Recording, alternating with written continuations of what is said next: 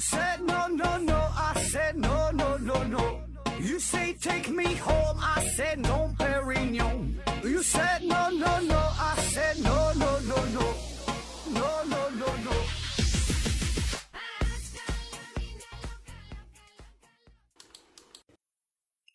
拼命探索，不计后果。欢迎您收听思考盒子，还是线上硬广听节目送奖品。哎呀，这几天感冒了啊，这个嗓子不太好，这个声音有点富有磁性啊，听起来像个娘们儿似的。这大伙儿将就着听，听节目送奖品。奖品呢有三样，分别是美人茶公司提供的五大箱子美人茶，简言之公司提供的两个彩妆大礼包，还有魅厨牌香辣牛肉酱两份儿。呃，特别需要提醒大家的就是这期节目啊很重要啊，请大家抓住这个机会，因为呢，从下期节目开始，这个简言之还有魅厨牌香辣牛肉酱就要停止对咱们节目的赞助活动了啊，也就是只剩下美人茶这一种奖品了。所以呢，大家一定要抓紧这最后的机会啊，争取中个大奖。嗯，赶紧就留言转发啊。呃，同时呢，咱也欢迎能有新的赞助商继续加入咱们啊，咱们给你做做宣传，你呢给咱提供点小奖品，你不管是吃的、玩的、用的哈，啥都行啊，来者不拒。有兴趣的朋友可以加我的微信进行私聊，我的微信号是思考盒子的拼音思思考考科和知子，呃，注意区分平翘舌发音。呃，另外呢，我们的微信群呢也很热闹啊，这里边是集结了全国各地。不只是全国了，应该说是世界各地哈，那个各种奇葩的物种啊，大家是欢聚一堂啊，脑洞大开。每天呢都可以在这里扯犊子哈，任何你感兴趣的事儿，大伙儿都可以聊一聊。欢迎大伙儿呢入群，入群的方式也是先加我的个人微信，然后呢我给你拽进来。那好了，继续呃超级工程系列哈这个节目，今天呢咱们聊聊阿波罗登月的事儿。哎，说这个登月啊，那要说到。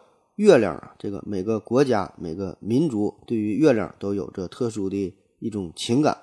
在这个文学创作创作当中啊，特别是诗歌当中，哎，咱们这个古代诗歌就有大量包含月亮的作品。床前明月光，疑是地上霜。明月几时有？把酒问青天。海上生明月，天涯共此时。月上柳梢头，人约黄昏后。明月松间照，清泉石上流。举杯邀明月，对影成三人。我在遥望月亮之上。你这要是不拦着我，我这个干说这个我就能整一期节目。可以说呀，这个月亮在我们的心目当中有着极为特殊的一个位置。它呢不仅仅是一颗呃环绕我们这个旋转的卫星啊，不仅仅是一个普通的天体，更是一种情怀，更是一种精神上的寄托。古句叫“明月千里寄相思”哈，现代话叫叫“月亮代表我的心”。所以呢，我们对于月亮的痴迷与探索的活动，从来呢也未曾停止过。在这个明朝啊，咱就有一个叫万户的人啊，据说是把这个窜天猴一大堆窜天猴绑在了椅子腿上，企图想要上天哈，想要到月亮上看一看，呃，结果当然是发射失败了哈，死的很惨。那咱们今天聊的这个登月的事儿啊，这个大家一定都听过哈，就是这个美国的阿波罗计划嘛。一九六九年哈，从一九六九年 NASA 呃第一次是这个人类登月成功，到今年现在正好是五十年了。那关于这次登月的资料，关于这个记录，这网上找这些记录哈，一堆一堆的各种图文并茂的解说啊，各种还有这个呃视频的解密哈，很多的内容，大伙儿随便看。所以呢，咱这期节目必然又是炒冷饭哈，又是水一期，也整不出什么太新鲜的东西啊。这个东西已经被这这讲讲的都呃讲腻了哈，没没什么新花样。所以呢，我也是只能。试图从一个泌尿外科医生这个比较刁钻的角度啊，对这个阿波罗计划呃重新为大伙还原一下哈，说说这场惊心动魄，也可以说是人类历史上最伟大、最震撼的一次行动啊。那这个故事从哪说起呢？啊，呃，还是从这个第二次世界大战结束，就是美苏冷战对峙开始。当时呢，美苏两国是都是憋足了劲儿，对吧？想要展现一下自我的实力，想要给对方一些颜色看一看。虽然冷战时期二者呢没有一个正面上的冲突，但是呢，整个这个浩瀚的星空就是他们的赛场。这二位是仅仅用了大约十年的时间呢，呃，就发射了各种的卫星啊，先是离开地球轨道，然后飞掠月球、撞击月球、环绕月球，还有这个一系列的载人的计划哈，太空行走等等吧。可以说在这段时期啊、人类历史上这个这个航天上的进步哈、是有一个巨大的进步。虽然双方互有胜负，但是在这个登月之前呢，总体上来说，苏联人是占据着一些优势。你看，因为世界上第一颗人造卫星就是老毛子的，呃，斯普特尼克一号。世界上第一个太空狗啊，第一个进入到太空的这个狗也是老毛子的，叫莱卡。那世界上第一个上太空的男人啊，这个咱都知道是老毛子的加加林。那世界上第一个进入太空的女人，仍然呢是一个苏联人，叫做瓦莲金娜·弗拉基米洛夫娜，嗯，杰列斯科娃啊，这是一个人。你看这个卫星，再加上狗男女啊，都是这个苏联人领先了。那美国人就总是慢人家半拍。那这时候你怎么才能一次性的碾压对手，把对方干倒呢？啊，怎么才能证明自己的实力呢？你就得攒足了劲儿，爆豆放大招，对吧？所以这个时候，这个当时的这个呃美国总统啊肯尼迪就有冒出了一个大胆的想法啊，想要登月。那用他自己的话说，选择登月并不是因为它简单，而是因为它很难啊。越是困难重重，才越能给对手以致命的打击，让他让对方心服口服啊。后边这话是我说的。所以在一九六一年的五月二十五号，肯尼迪总统就当着全美国一点八亿人的面发表了一场电视演说，要在十年内啊完成登月，就把一个宇航员活着送到月球上，再活着把他带回来。那领导这边一拍脑袋，做出了一个精明的决定，那下边这帮人可就是忙疯了，马上就得努力帮领导擦屁股呗，然后就就开始进进行这场疯狂的行动。那当然，登月这事儿啊，这个这非常复杂了，对吧？不可能说上来整个火箭你你就往月上月亮上发射，你就你就登月，先得呢进行这个前期的准备工作和一些铺垫，对吧？一步一步来。那在这个正式登月之前呢，主要是进行了两项计划，一个呢叫做水星计划，呃，这也是美国的第一个载人航天计划，主要的目标呢就是向太空发射搭载宇航员的航天器，并且呢是安全的返回啊，算是一个试探性的行动。一共呢是进行了六次的载人飞行。那另外一项计划呢，就是双子座计划。呃，为啥叫双子座啊？双子座就是这飞船能坐两个人呗。主要的目标呢，也是积累一些太空旅行的经验呗。总共呢是进行了十次环绕地球地球轨道的一个载人飞行。那经过了这两步走之后，就为登月计划扫除了许多技术上的障碍。那么这两期这两项这个前期的铺垫工作成功之后，那也就开始正式启动阿波罗计划。但是啊，这个阿波罗计划的启动啊，这个开局并不是很顺利。第一个呢，那当然就是阿波罗一号了呗。那按计划，这个阿波罗一号将在一九六七年的二月二十一号发射。可是呢，在这个一月二十七号的一次模拟测试当中，指令舱呢是突发大火，三名宇航员在十余秒内啊不幸全部罹难。那我们之前有一期讲这个航空航空灾难史啊，就航空史上灾难这个这个事儿。呃，也是讲到了阿波罗一号这个灾难，这个事儿是非常的震撼，呃，也是非常的感人呐。这个遇难的指挥长呢叫做格里森，这个人似乎是，呃，死之前哈就已经预料到了这这场事故。他呢生前曾经说过，他说：“假如我们遭遇意外，那么请接受它，不要耽搁计划的进展。征服太空是值得冒险的，哪怕是以生命为代价。”话虽然这么说呀，但是这个严重的事故。呃，还是在一定程度上影响了 NASA 的这个航天的进程啊。那么，NASA 为了确保安全嘛，不得不放慢了脚步，反复的呃修改指挥舱，还进行了多次的无人飞行实验。呃，中间呢是经历了很多的尝试与改进吧。那书说简短，嗯，一直是到了一九六八年的十月十一号，呃，阿波罗七号是成功发射，历时十一天完成了这个绕地飞行。这个呢也是这个。呃，阿波罗计划当中首次的载人任务哈，这是到了阿波罗七号。那在这个阿波罗计划当中啊，有一个非常严峻的问题，就是需要一个大火箭。大火箭登月啊，这个大致的过程就是先让这个大火箭带着宇宙飞船呢到达地球轨道，然后呢是摆脱地球轨道，再到这个呃月球上的，再到这个月球轨道啊，然后这个宇宙飞船，呃，这宇宙飞船是包括这个指挥舱。服务舱、登月舱哈，这里边还有一些分离呀、对接的问题啊，这个咱就不细说了，咱就说说这个大火箭的事儿哈。你必须起码得先有一个大火箭，先是摆脱地球轨道才行。那怎么造一个助推力足够强大的大火箭呢？NASA 呢当时就请出了导弹之父，叫冯布劳恩。这冯布劳恩这人啊，这个非常出名啊。这个人的命运呢，也是有点颠沛流离，有点曲折离奇哈。他本来呢是德国人，曾经呢是效力于纳粹组织，还给这个希特勒呀制造过大名鼎鼎的 V 二导弹啊。这个可是当时世界上可以说是最尖端的武器了。这 V 二呃射程能达到三百二十公里，呃，这当时是相当牛逼的吧。但是呢，这个 V 二导弹呢，并没有改变历史的大潮流。后来呢，这个冯布劳恩也是看到希特勒大势已去啊，嗯，也是加上良心发现。最后呢是被引渡到了美国，因为这个冯布劳恩这人吧，他呃本身他是他也不喜欢这种江湖上打打杀杀哈，也是看惯了这个血雨腥风的这个场面，他是一心就想研究火箭，就想飞得更高。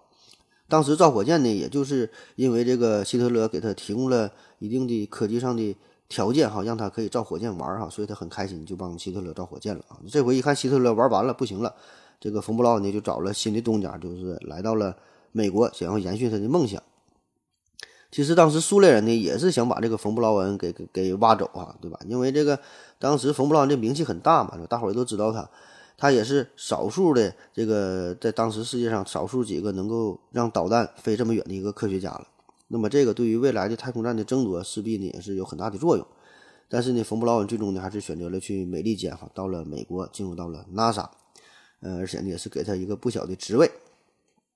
可是呢，到了这个 NASA 之后啊，这个美国人一直对于冯布劳恩都是心存芥蒂啊，就是毕竟他这个成分不太好，出身不好，怕他还是间谍嘛。所以呢，虽然给他挺高的职位，但是没让他干什么正事儿哈，一般也就是做一些讲座呀，开个报告会呀，并没有接触到什么核心的实质性的这个内容。那直到是苏联这边嘛，就不断的不断的开创着，呃，人类航天史上一个又一个第一的时候。这个 NASA 呢，终于是坐不住了哈，没有办法，不得不请出冯布劳恩这位大神。特别呢是这个时候，这个载人登月这个任务嘛，呃，就需要一个大火箭啊，这个更是完全依靠冯布劳恩的黑科技。那冯布劳恩自然也也是很很开心哈，多少年都没造火箭了。冯布劳恩那憋了这么长时间的技能啊，早就冷却好了，很快呢就整出了图星五号运载火箭。它呢是由五台 F 一引擎驱动。第一级的推力啊，就达到了七百五十万磅。第二级和第三级呢，是共装载的共装载的六部哈勾二型火箭发动机。在这个一九六七年到一九七三年这段时间，美国呢是一共发射了十三枚图星五号火箭，嗯，而且是都是保持着完美的发射记录哈，都成功了，都没爆炸。而且美国人这几次登月用的呢，都是这个图星五号。还包括之前的这个阿波罗八号、九号、十号，还有后来的这个天空实验室这个空间站，都是用图形五发射的啊。这、这个、这个很有名。那直到现在，这个图形五号依然是保持着世界上最大、最高、推力最强的这个火箭的记录。呃，就是这个二零一八年二月七号嘛，这个 Space Space X 是发射了重型猎鹰，夺下了现役运载呃最能力最强的这个火箭的桂冠哈。注意这里边说的是现役这个运载能力最强。但是呢，这个重型猎鹰它的运载能力呢还不到图星五号的一半啊。那现在是你看大火箭也有了，完整的登月方案呢也是基本确定了，也是经过了很多的尝试。那接下来呢就是要进行一场最后的彩排，也就是这个阿波罗十号啊，这也是唯一一次全程的彩排。呃，就是除了这个登月啊，基本的把这个其他的过程全都是走了一遍。之前做的都是分解动作哈，这回是连贯的做一遍。这个呢是在一九六九年的五月二十二号，阿波罗十号呃登空升空，在绕地飞行一圈半之后，火箭的呃引擎二次点火，嗯，达到了这个第二宇宙速度哈，就飞离地球驶向月亮。阿波罗十号的这指令长啊叫做托马斯斯塔福德，呃，指令舱里边呢，呃，这个是约翰杨哈，约翰杨后来是在阿波罗十六号是登月了。登月舱里边呢是尤金·塞尔兰，这尤金·塞尔兰呢是到目前为止啊是地球上最后一次登月的人，他是这个呃这个阿波罗十七号的时候是是登月了，当然这些都是后话。现在咱还是说这个阿波罗十号啊，这这次彩排。阿波罗十号当时这个登月舱啊，名呢叫做史努比啊，真叫史努比啊，而且就是这个单词哈啊，本来挺严肃的事儿，让我一说就感觉挺搞笑似的，爱信不信吧，这个史努比。反正呢是他们是从这个环绕月球的轨道就开始下降吧，这史努比开始下下降啊，不断的是接近月面，一直到这个距离月面最近处哈，仅有十五公里的高度啊，这你看这相当近了，因为这十五公里，这个要是从这个天文尺度上来说，这完全是可以忽略不计的。但是呢，对于人类的这次行动来说，哈，这个还不算登月哈，还有十五公里的距离哈，这是彩排。然后呢，这个史努比号呢，就是又远离了月球啊，略显遗憾的离开了月球。但没办法，这个就是任务嘛，对吧？你得按要求去做。然后这个史努比呢，是与绕热飞行的。呃，指令场重新汇合，然后重新的是返回了地球，冲破大气层，落在太平洋啊，然后进行打捞，就就很成功就回来了。那这次这个阿波罗十号的行动呢，是总共呃用时一百九十二小时三分二十三秒，这个比理论计算的时间仅长了一分二十四秒哈，计算的已经是很精准了。这个整个彩排计划也是很成功。那么这次演练也确认了首次载人登月所需的硬件，这个技术与流程的合理性和可靠性。为两个月后的阿波罗十一号实现人类的首次登月铺平了道路。好了，咱们先休息一会儿。我要跟正南去尿尿，你要不要一起去啊？我也要去。哎，风姐，我要跟正南、阿呆一起去尿尿，你要不要一起去啊？好了，擦了擦大鼻涕回来，咱们继续聊。一九六九年的七月十六号。阿波罗十一号由肯尼迪航天中心发射升空，载有三名宇航员，分别是阿姆斯特朗、奥尔德林、柯林斯。十二分钟后，阿波罗十一号就进入到了地球轨道，绕行地球一圈半后，第三级直火箭点火。三十分钟后，飞船从土星五号分离，前往月球。那经过了几天的飞行之后，在七月二十号，阿波罗十一号进入到了月球轨道，确认了计划中的登月点，而后。登月舱与指挥舱分离，登月舱是继续奔向月球，而指挥舱则是继续进行绕月飞行。在这个指挥舱里边呢，就是柯林斯，这个呢就是经常被咱们忽略的一位呃航天史上的重要人物。那假如这个阿姆斯特朗和奥尔德林要是登月失败的话，柯林斯只能是一个人返回地球了。那咱说登月舱这边，登月舱这边是按计划缓慢的进行下落。那就在准备着陆的一瞬间。导航的这计算机啊是发出了警报。后来分析表明啊，说可能是因为当时的这计算机水平能力还不够啊，这一时间处理不多，处理不了这么多的信息，差点呢就给这个机器啊干死机了啊。反正是下降的过程是非常的惊险。那在地球上，NASA 总部这边呢，呃，飞行总控制指挥官就面临着一个很艰难的决定哈。当时，嗯，就是到底是终止这次登月行动，还是放手一搏呢？最后呢，他是理智战胜了情感，哈，向这个登月舱发出了指令，哈，没事儿啊，继续干。那接到指令之后呢，这个阿姆斯特朗啊就开始进行手动控制登月舱的下降。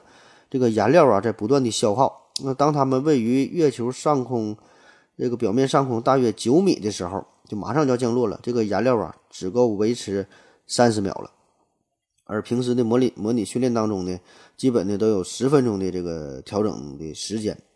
而且呢，更关键的是，这月球表面它不平溜啊，对吧？各种的陨石坑，这高低起伏的，你这个就得随机应变了，没法在地球上这个进行模拟。老司机毕竟是老司机，凭借着多年的驾驶经验，这阿姆斯特朗就一把轮就稳稳的把这个登月舱停在了月球表面上。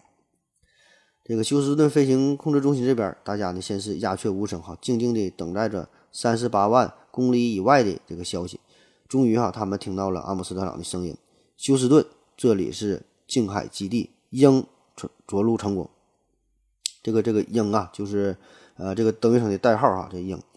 那此时控制中心里是爆发出了一阵热烈的欢呼声。那看着旁边漂亮的姑娘上去抱一下亲一口啊，他也不会生气。准确的登陆时间呢是休斯顿时间一九六九年七月二十号下午四点十七分四十三秒啊。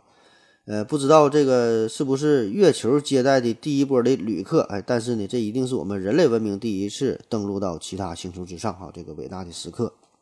那在六小时之后，阿姆斯特朗呢是走出了登月舱，真正的踏上了月球表面，并且就是说出了那句呃举世闻名的话，叫“这是我个人的一小步哈，却是人类的一大步”。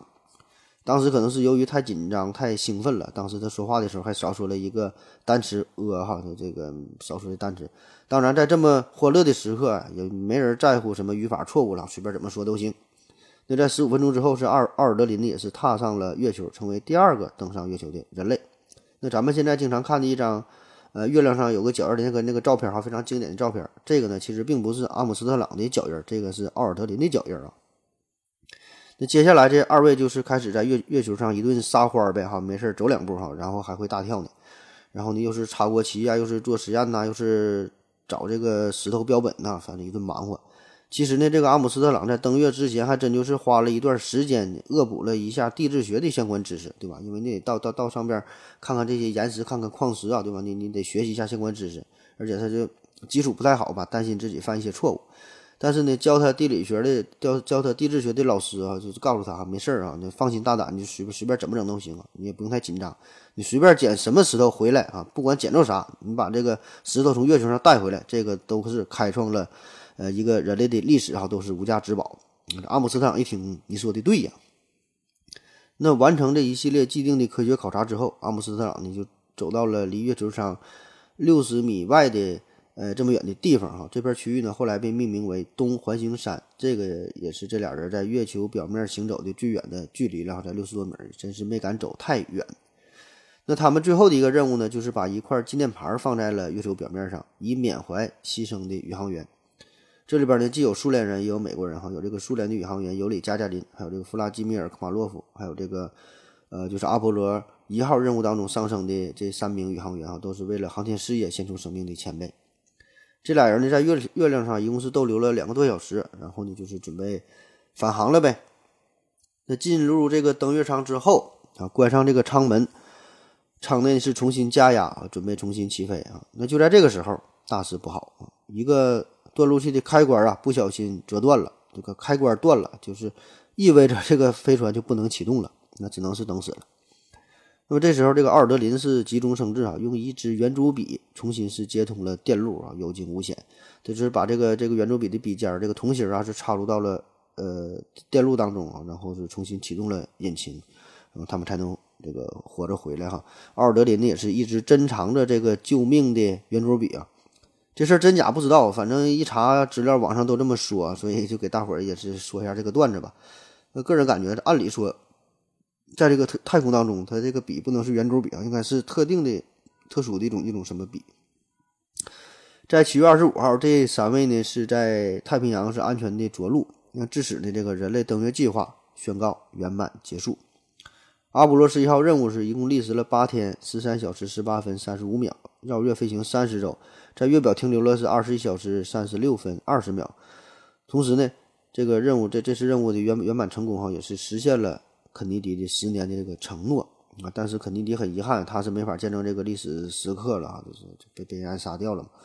那么这个故事呢，最终是以这个大团圆作为一个结尾。嗯，其实呢，这个当时的总统啊是尼克松嘛，尼克松也是提前准备了两份台词哈，另外一份自然就是这个呃。哀悼词了哈，就叫一颗红心，两手准备嘛。这个革命事业从来都是不怕流血、不怕牺牲的，特别是这个航天事业当中更是如此。那说完了，这是登月，呃，感觉非常的激动哈。可是呢，多数人都不太理解这个具体的细节操作，就是这个飞船怎么升空，怎么飞向月球，又是怎么着陆？那着陆这个动力又又哪来来的？怎么飞回来的？哈，什么指令舱，什么登月舱，这都是啥意思？呃，稍微解释一小下吧，哈，看看能不能听懂啊。这个阿波罗十一号这个结构啊，整体上来说呢是分为两大块儿，呃，分为四大块儿吧，分四大块儿，两大块儿的四大块儿吧。四大块儿呢，一个是土星五号火箭，还有这个指令舱、服务舱和登月舱啊。这这个服，嗯，指令舱、服务舱、登月舱这这个三者也可以放在一起，叫宇宙飞船也行。所以这么说就是两大块啊，分开说就四大块。这个指令舱也有叫指挥舱的都行，是一个意思啊。然后呢，先说说这个土星五号火箭。这个土星五号运载火箭，它呢是提供一个巨大的、最原始的一个动力，主要呢就是把这个整个这个宇宙飞船呢是送入到地球轨道啊，然后呢再是送入到地月轨道，然后呢它就分离了，然后到了这个月球轨道上，这就是就单纯的宇宙飞船了，就是这个指挥舱、呃服务舱、登月舱，就是这三者是到了月球轨道上，然后在这个月球轨道上转几圈之后，登月舱。与这二者分离，登月舱呢自己进行登月，然后呢指令舱和这个服务舱啊，这二者是继续绕着月亮转圈待命。这个登月舱本身呢又分为两个部分，一个是下降部分，一个是上升部分。下降的部分呢主要就是呃速度控制系统和这个方向调整系统啊，就得让它平稳的降落呀，这是下降部分。那上升的部分呢，是自带一部分的动力啊，可以重新上天。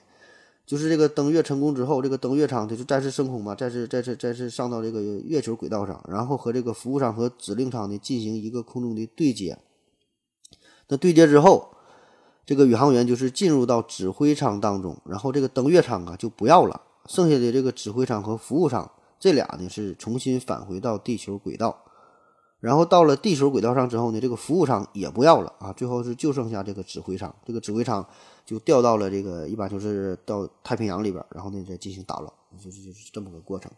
那也就是说，在这个整个阿波罗计划当中，这个登月过程当中啊，呃，你驶离地球奔向月亮，这个时候我们是需要一个巨大的能量啊，因为你得是呃达到将近这个第二宇宙速度嘛，这个时候呢是需要这个土星五号作为帮助哈。而你在这个离开月月球驶向地球的这个过程当中，这个呢我们就不需要太多的能量了哈，就是靠这个地球的吸引就行了。那反倒是在进入这个地球大气层当中的时候，我们要考虑如何减速的问题，如何不让这个加热这个这个指挥舱太热的问题。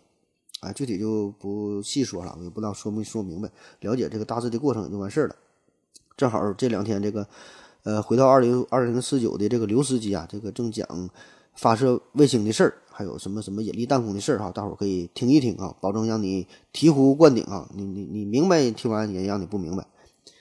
那好了，介绍完这个阿波罗十一号登月啊，其实呢，这个只是美国人登月的一个开始，之后还有好几次的登月行动啊，只是呢，这个名气啊没有这么大，呃，大家呢也是不太关注。这个美美国人在此后一共是又进行了呃六艘飞船的发射，其中呢是五次都登月成功了。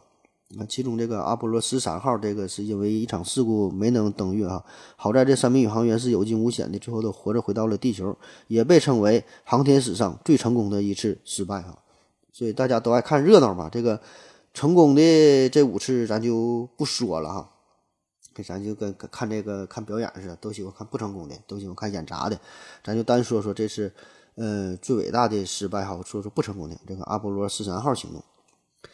在一九七零年，哎，那是一个春天，仍然呢是这个土星五号搭载着阿波罗十三号宇宙飞船升空。那么三名宇航员分别是，呃，斯威格特，还有洛维尔，还有海斯哈，这个这个三个人。这个呢也是 NASA 第三次进行这个载人登月的尝试，因为之前是阿波罗十一号嘛，这个成这个第一次哈，这是成功了。那第二次呢就是阿阿波罗十二号，这个呢也是取得了很大的成功，特别是这个阿波罗十二号火箭。还被闪电击中了两次啊，依然是很完美的呃完成了任务啊，所以这个此时的美国人是信心满满。但是您别忘了，在这个西方国家里边，这个十三呐，通常是被认为是一个不太吉利的数字啊。不管你信不信，反正这回我是信了。这个阿波罗十三号那是相当的不顺当。刚开始发射的时候啊。还都挺好，这个地面的负责人和这个宇航员呢进行通讯，哈，是是吹牛逼，还说呢，这个飞船的情况太好了，我们已经太无聊了，无聊的都要流泪了啊，吹牛逼。然后这个阿波罗十三号的宇航员呢，也是通过电视啊进行直播啊，也是向这个地面的呃这个观众啊展示非常舒适的太空生活哈，非常悠闲啊，搁里边翻跟头啥的，可热闹了。可是哈，等待着阿波罗十三号的却是一场噩梦。当这个宇航员。斯维格特按照地面的指令开始搅动服务舱中的氧气罐的时候，他这个目的啊，主要就是就是想获得更准确的一个气压的读数啊，看看这个具体数值咋样。忽然，这个服务舱就传来了一声巨响，飞船内的这个警报灯啊就开始闪烁。斯维格特赶紧就向地面的控制人员就报告说：“这个休斯顿啊，我们摊上大事儿了。”这个也是航天史上一句。名言了哈，这休斯顿，我们摊上事儿了哈，我们摊上大事儿了。那么这三个人就是一顿忙活呗，舱内的各种警报基本就全都响了一遍哈。他们是一边处理各种警报，一边呢与这个地面中心进行联系哈。怎么办呢哈？就就就互相嗯，跟这个地面进行通讯呗。忙活了十多分钟，这洛维尔他是向这个飞船的舷窗向外看了一眼，就通过小窗往外瞅瞅看看咋样呗。一看啊，就不看不要紧啊，一看吓一跳，后边的整个服务舱啊，搁那冒烟呢。你想想，这得是什么心情啊？刚才咱介绍了，说这个飞船三大组成部分吧，登月舱、指挥舱、服务舱。那这时候，这个就是服务舱正在哗哗的冒着烟，而且这是在太空当中啊，根本你就停不下来。很快查明了原因呢，这个是飞船的服务舱中的二号氧气罐是发生了爆炸。那个二号氧气罐一爆炸，那自然一号氧气罐也好不了啊，也连着被毁了。这个氧气罐的泄漏，不但是直接威胁了宇航员的基本生存条件，而且呢是引发了一连串的严重的危机。因为这个阿波罗飞船，它的这个供电呢是依靠依靠这个液氧和液氢在这个燃料电池当中进行反应。那么你这个液氧供应不足了，嗯，自然呢，这燃料电池没法工作，你电就跟不上了，对吧？就就就停停电了，最后呢，只能是在太空当中自动关机。同时呢，这个燃料电池这个化学反应，它会产生水呀，氢氧反应产生水。这个水，这是服务，这个是宇航员饮水的一个重要的来源。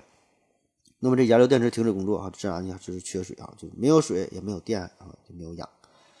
而此时这个飞船是正在从地球飞向月亮的这个过程当中啊，就离地球越来越远。那如果你想立即返航，必须让这个服务舱当中的这个发动机启动，提供一个反向的动力，那这样呢才能改变这个飞船轨道，才能飞回来。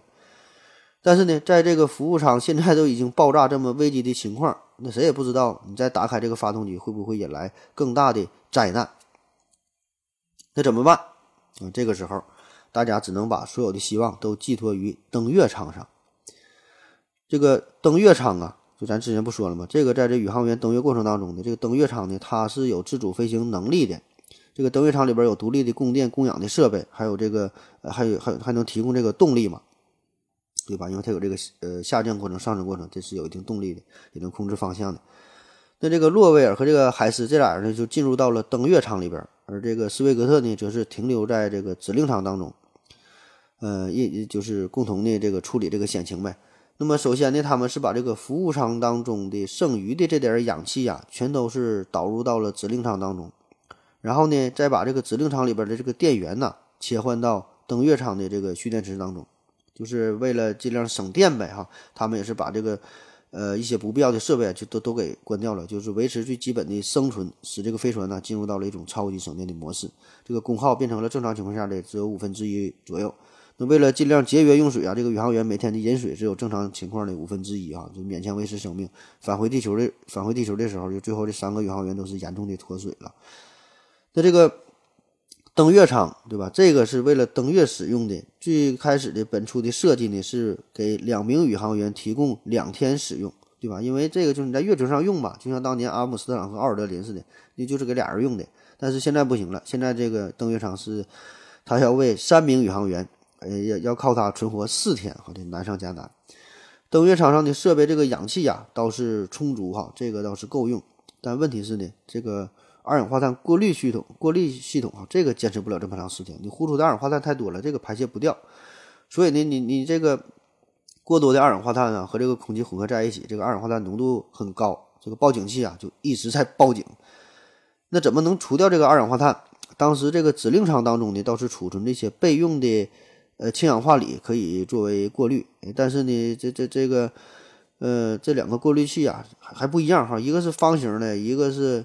圆形的俩接口还放不到一起去，反正这时候是地面的人员呢是想出了一些办法哈，就指导宇航员在这个飞船飞船飞船当中啊，用非常有限的物质进行拼接哈，最后把这个圆啊和这个方怎么的，反正这事儿是给解决了，成功的降低了登月舱里边二氧化碳的浓度啊，反正是各种不容易。那接下来就是如何返航的问题了，怎么能返航？当时呢就是想要利用。登月舱下降级发动机非常有限的一个推力哈，用这个作为动力进行呃返回地球。那地面的人员呢就计算出了一条利用月球引力返回地球的一个轨道，就是在这个月这个飞船呢绕过月球背面的时候，这个下降级发动机呢进行点火一次，然后呢给这个飞船进行加速。这个电里电电影里边经常提到叫这个呃引力弹弓效应哈，就就是这个意思。那在这个茫茫的太空当中，有如一叶扁舟的阿波罗这个飞船哈，使用的这个导航方式和人类在早期的这个大海航中使用的定位方式啊，这个原理呢几乎是一模一样的。这个宇航员就可以就像水手一样，也是呃利用这个一个原理和这六分仪这个差不多的一个望远镜啊进行导航啊，就是看星星进行导航。然后呢，计算机呢会帮助宇航员计算出一个正确的方向呃前进。但是呢，咱说了这个这个。呃，服务舱就不爆炸了嘛，这就使得这个导航望远镜啊，呃，一些功能就丧失掉了。所以呢，最后啊，这个宇航员是依靠着太阳的方向找回到了回家的路啊。此时，地球上的人们呢，也是一点都不轻松。NASA 这边的工程师是没日没夜的计算各种轨道啊，各各各种引力啊，就模拟飞船的轨道呗。每发出一条指令，都是经过了反复的计算。因为这个阿波罗十三号上面残存的这些能量，经不起他们再有任何的闪失。嗯，这时候呢，这个美国总统尼克松也是亲临呃 NASA 的这个控制中心呐，稳定军心。而全美国人民呢，也都在密切的关注着事态的进展，就连这个。当时处于冷战状态、处于敌对敌对状态的这个苏联也都是公开表示哈，有事儿你说话，全力支持你。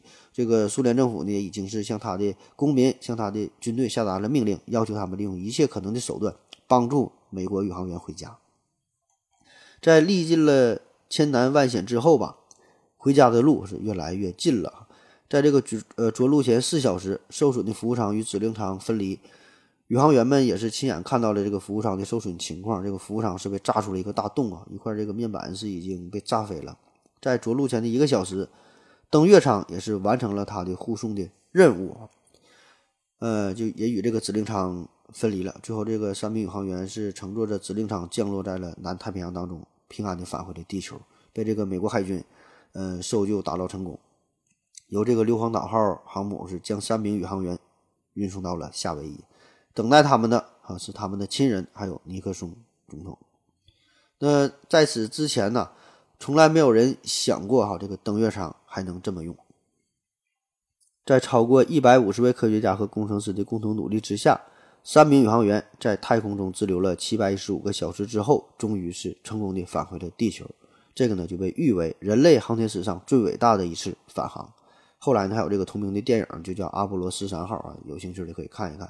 包括后来还有一些这种太空营救的计划，这个火星救援等等啊，呃，这些思路啊，这些类似的一些桥段吧，都是受这个启发。那毫无疑问，这三位宇航员呢是非常幸运的。虽然他们呢没能登月成功，但是呢，他们以另外一种完全不同的方式，为了 NASA 也是为了全人类的航天事业，奉献出了自己的勇气与智慧，也积累了更多的宝贵经验，也诠释了什么叫做航天精神。而这次伟大的失败。也仅仅是这个阿波罗计划九年漫长历程当中的一个短暂的一瞬啊，是人们探索，是人们努力，是人们拼搏，甚至是需要付出生命的一个短暂的一个缩影。所以，在这个阿波罗十五号再次登月的时候，他们在这个月亮上面啊，呃，就留下了一座八点五厘米长的一个宇航员的雕像，名字呢叫做“倒下的宇航员”。在旁边呢还有一个金属的名牌，这个这个名牌上边啊镌刻着。镌刻着探索太空这个过程当中英勇牺牲的十四个人的名字。好了，咱们再休息一会儿。我要跟正南去尿尿，你要不要一起去啊？我也要去。哎，风心，我要跟正南、阿呆一起去尿尿，你要不要一起去啊？嗯，好了，尿了个尿回来，咱们继续聊啊。阿波罗计划前前后后呢，一共是把十二个人送上了月球，总共呢是带回来了三百八十多千克的月球岩石标本。那对月球地质构造的分析，为我们估算地球的年龄，呃，为我们了解早期地球的环境啊，都是提供了一些重要的参考资料。那经历了这场较量之后，苏联人也是被打得服服帖帖，输的一点脾气也没有。那此时他们再想把人类送上月球，似乎呢这个意义啊也不太大。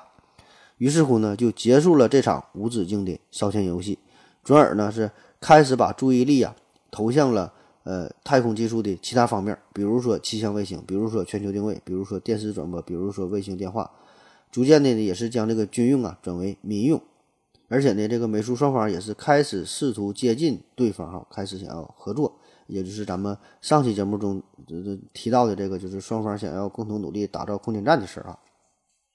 那除了这个政治意义上、科学意义上的重大突破、重大贡献，登月这个事儿呢，也给我也给我们带来了精神上的巨大鼓舞。这个是人类哈第一次到达其他星球上。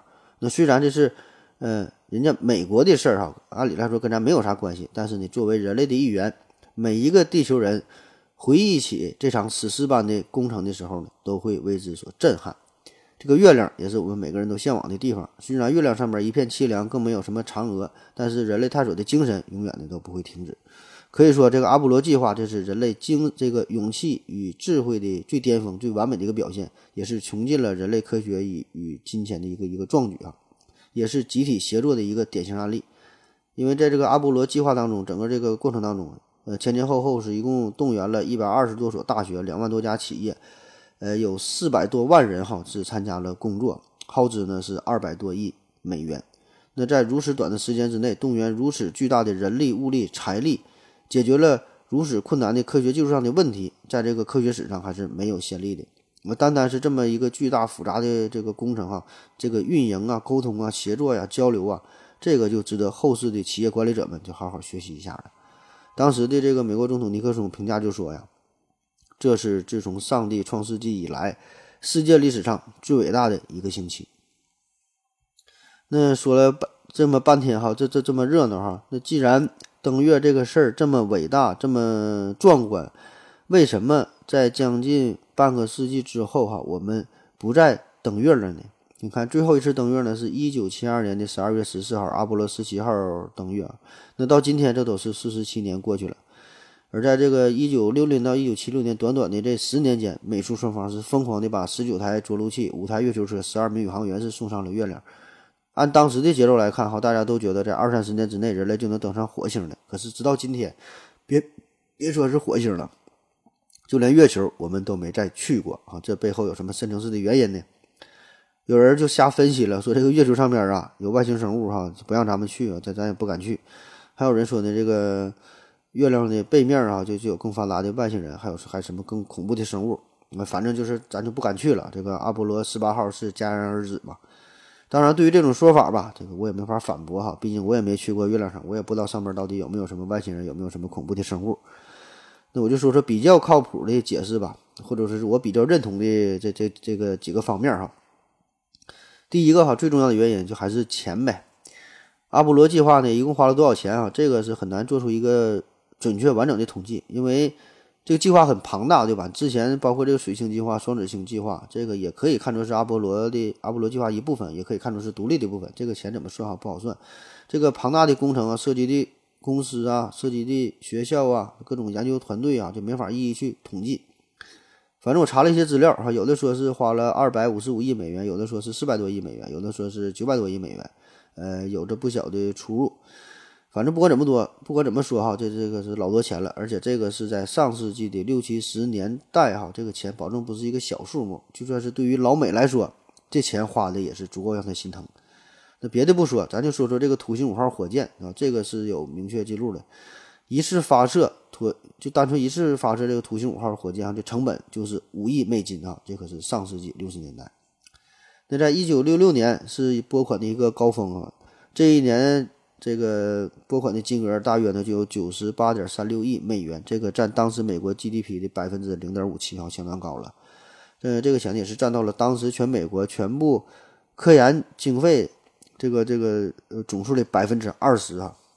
就登月这事儿，所以呢，你登月你一回两回还行，你总这么烧钱，全国人民也不干。而且呢，登月这事儿呢，性价比呢不是特别的高。当初登月一个重要的原因呢，就是出于政治目的嘛，对吧？那你既然现在老美已经赢了哈，老毛子也是服了，那那也也就够了呗，对吧？没有必要继续再玩下去。你要真想探索月球，也不用非得派个真人上去，可以用这个呃环绕月的卫星啊，或者是登月车采样哈，都行，很多的方式啊，没有必没有必要非得派真人。而此时的苏联人呢，在这个登月游戏上彻底输了之后，就把目标投向了空间站。你看，后来就是这个礼炮系列嘛，接二连三的上天，因为这东西还是相对来说比较实用的嘛。那同时呢，老毛子也开始关注于金星啊，关注于火星啊，探索更广阔的宇宙空间。那很自然的，美国也不能落后啊，也是跟着走，也开始整这个空间站，也开始研究其他星球，也开始致力于航天飞机的制造啊，也就是呃，不再重视于这个登月的计划。其实说来说去啊，最重要的就都是政治的因素呗，这都是神仙打架，对吧？大伙儿咱就是看热闹。那冷战的中后期，这美苏双方的关系逐渐开始缓和嘛，这个美苏的太空争霸，呃，也就是不再那么热烈了，甚至是有这个和好的趋势。所以这个阿波罗计划的存在感呢，也就是随之降低了。那随着时间的流逝，太空争霸呢，更像是一个特殊时代的面子工程，而这个经济发展逐渐的就是成为了各国的工作重心啊，大家都是聚精会神搞建设，一心一意谋发展。所以这个问题呀，应该反过来问，不是说为什么现在美国不登月了，而应该说现在美国为什么要登月呢？对吧？你有什么理由偏得要登月呢？你得这么问。那就像是。有人问你为什么你不去米其林三米其林三星餐厅吃一顿饭呢？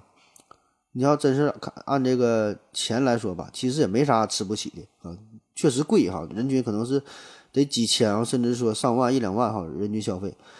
你说贵确实是贵，但是你攒一年的钱，攒两年的钱也够了，也能吃也能吃得起一顿哈。但是这事儿它就不现实嘛，对吧？那对于一个国家来说也是如此。就是你有能力去做，你勒紧裤腰带攒钱去做哈，倒是能做好，有能力去做，但并不一定就非得去做啊，没有什么必要。为什么要去做？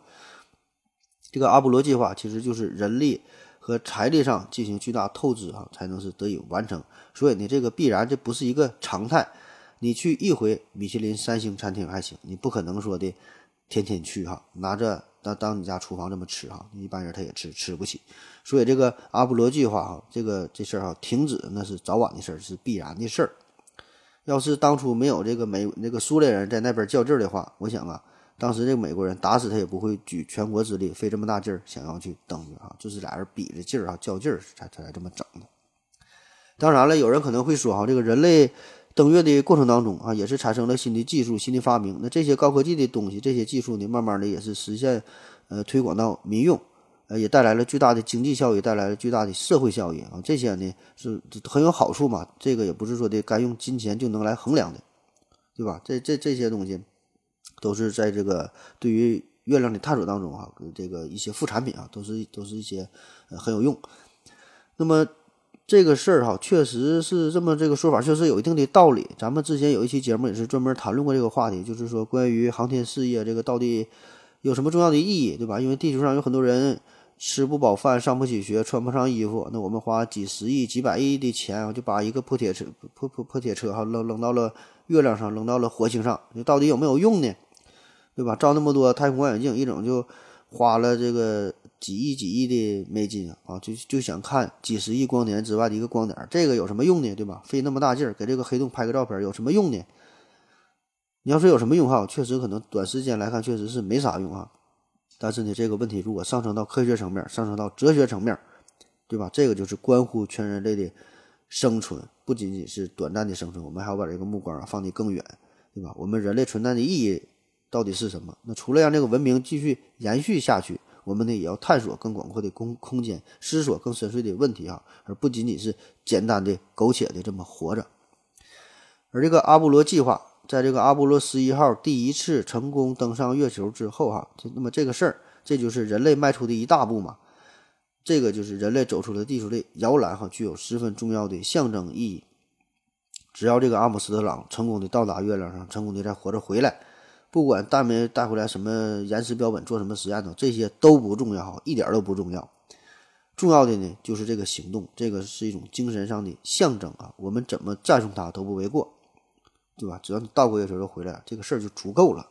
但是哈，但是第一次你可以这么去做哈，是一种精神上的象征。但是你以后的登月工作你就不能这样了。你以后的登月行动就应该带来更多的科学价值、经济价值，而不是一种这个精神上的象征，对吧？就是说你后续这些工作，你要要要保证你的这个产出大于投入，要有性价比，你才值得这么去干。比如说，这个你在月亮上找到了什么资源，地球上没有的，可以廉价的使用，对吧？这这这个这挺好，咱可以用。或者是发现了什么新的物种啊，有什么重重大发现，对对吧？这都行。那否则的话，你死后就是到月亮上算算一圈又回来了。你登月一百次、一千次、一万次，和你第一次登月没有什么实质性的区别啊，这事儿就没啥意思了。你花那么多钱，一点意义也没有。所以你看，后来这个阿波罗登月，就是实际上他做了些什么，对吧？就是还是带了一些这个石头回来呗，在月球上安放了一些仪器，实际上并没有什么本质上的意义啊。所以说到底就是这个得不偿失呗，没有性价比。所以说叫掉头的买卖有人去做，但赔钱的买卖没人去做。也正因为如此啊，所以你看这个美国呃，之前的这个三任总统啊，克林顿、小布什、奥巴马，他们呢都是雄心雄心勃勃的说过哈，要提过要重返月球计划，最后呢也也都是不了了之了。那事实证明，他为什么这么去说？这只是一种政治上的一个政治上的一个需要，一种一种政治表演而已。至于现在特朗普不也是吗？也是整的挺热闹，说要重返月球啊。但是大家知道，这个特朗普他是搞房地产出身的哈，他是最明白地皮的价格，他最明白经济上的事儿了。你花个几百亿哈，上千亿，就搞来这么几块月球上的石头哈，他他才不干呢。呃，至于什么有人说想要开采什么氦三资源哈，这些就是更纯属扯淡了。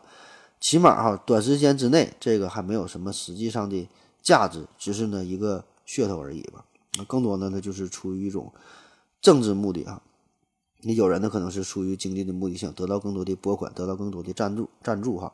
而至于这些政客，至于总统们，他们打出这个重返月球的计划，只是呢想笼络人心。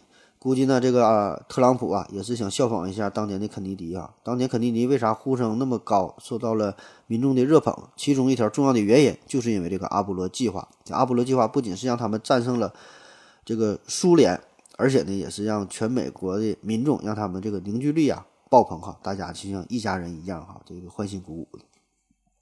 所以说登月这事儿，在冷战时代，这个重点呢就是想登上去啊，然后再成功的返回来，谁登上去谁就牛逼。但是现在看来呢，大家呢逐渐的变得非常现实了哈。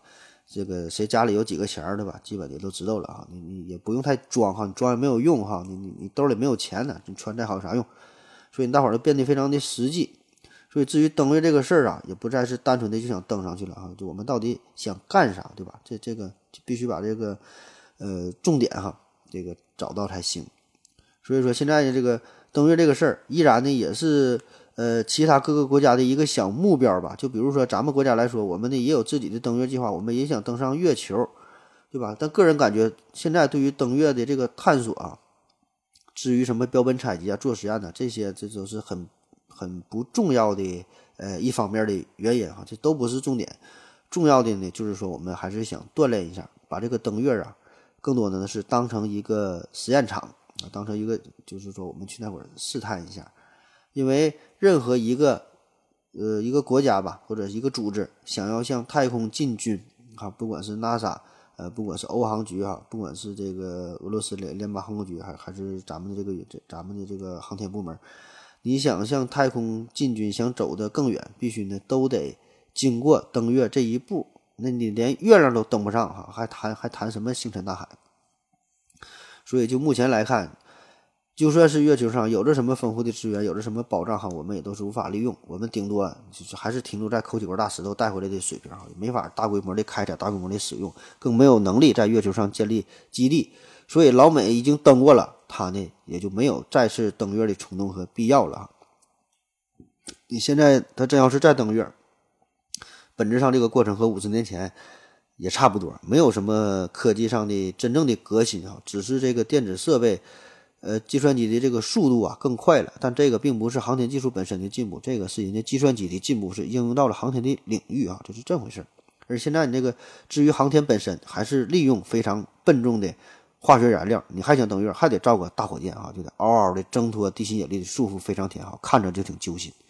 所以说，从这个角度来说呀，还还还真得感谢冷战哈。如果冷战再能坚持几年，老毛子在那边穷追不舍，说不定老美当时一急眼，还真能真就能登上火星了。那关于这个阿波罗计划呀，自从这个 NASA 宣布人类登月的那一天起，就一直有一种不太和谐的声音，就是说这个登月啊是假的啊，是在电影棚里边拍的。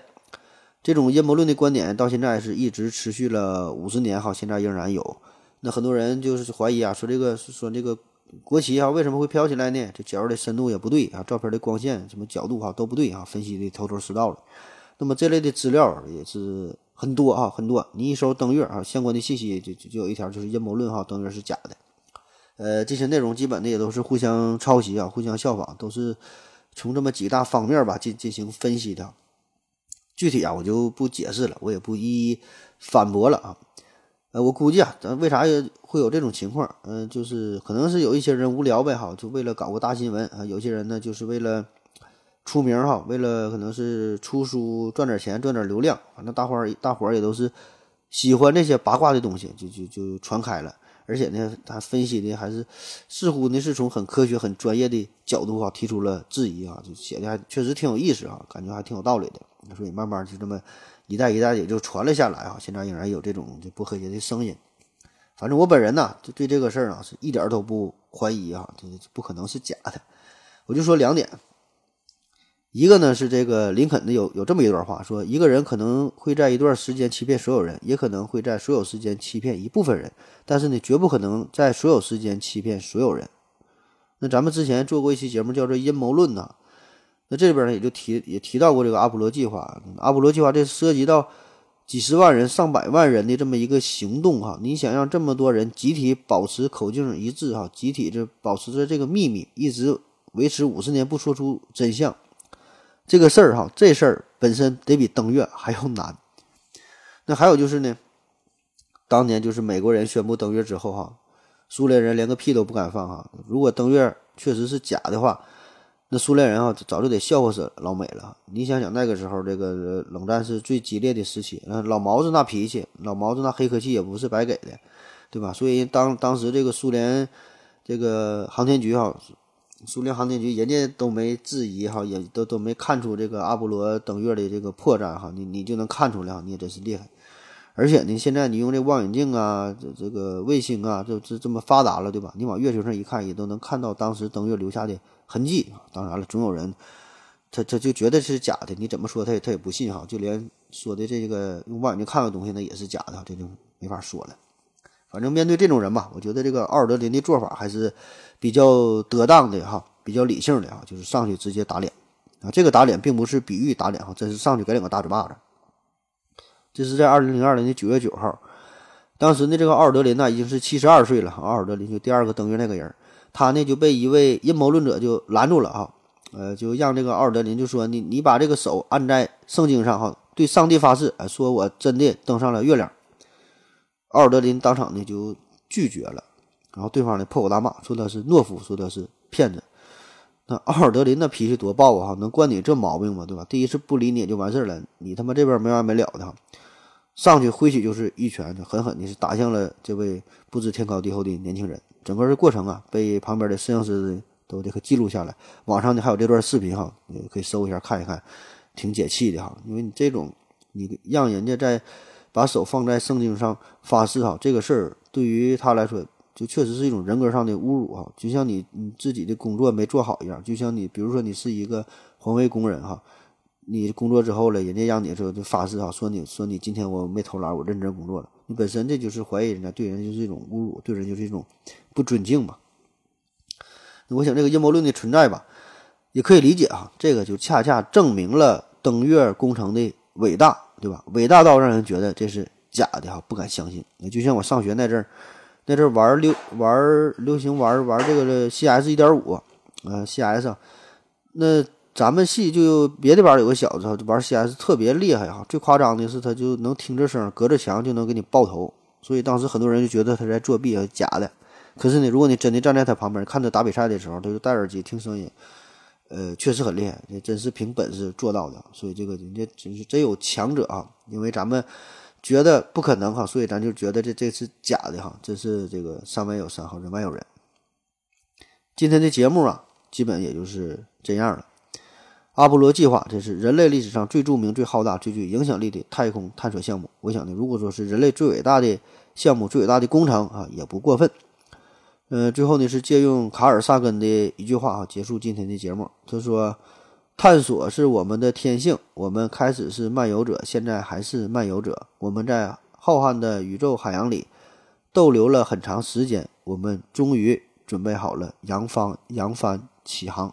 好了，感谢您的收听啊，谢谢大家，欢迎大家呢参与中奖活动啊，嗯，再见。”